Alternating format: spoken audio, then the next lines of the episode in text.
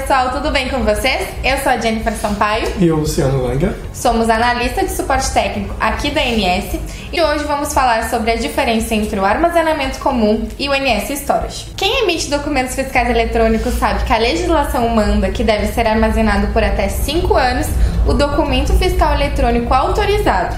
Porém, muitas empresas optam pelo armazenamento comum, que é o que o Luciano vai falar um pouquinho para nós. Exatamente. Normalmente as empresas optam por fazer backups em máquinas locais, servidores locais, em HD externos, pendrives também, que eles acham uma forma mais fácil até de uh, locomover os arquivos.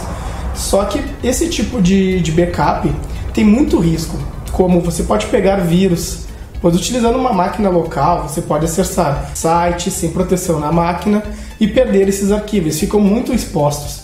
E a mesma coisa vale tanto para o HD, que ele pode corromper, ou até mesmo a queima e a perda de todos os dados, e ataque hacker também. Você tendo uma máquina como servidor, vai estar sempre expostas a esse tipo de invasão. E com isso, né, Luciano, fazer com que perca todos os documentos fiscais eletrônicos, gerando um grande transtorno para a empresa, né? Isso pode acarretar em multas, em penalidades, caso a auditoria bata no estabelecimento e perceba a irregularidade fiscal. Diante de todas essas possibilidades de armazenamento que o Luciano disse e todos os possíveis riscos, nós vamos falar um pouquinho sobre o NS Storage. Para quem não conhece, o NS Storage é uma ferramenta para armazenamento de XML. O armazenamento é feito na nuvem e com isso não precisa se preocupar com a máquina e nenhum outro risco que o Luciano falou para nós anteriormente. Exatamente. Uh, utilizando o NS Storage, você terá uma total segurança por todos os arquivos estarem salvos na nuvem, evitando esses diversos problemas que você encontrará salvando em uma máquina local.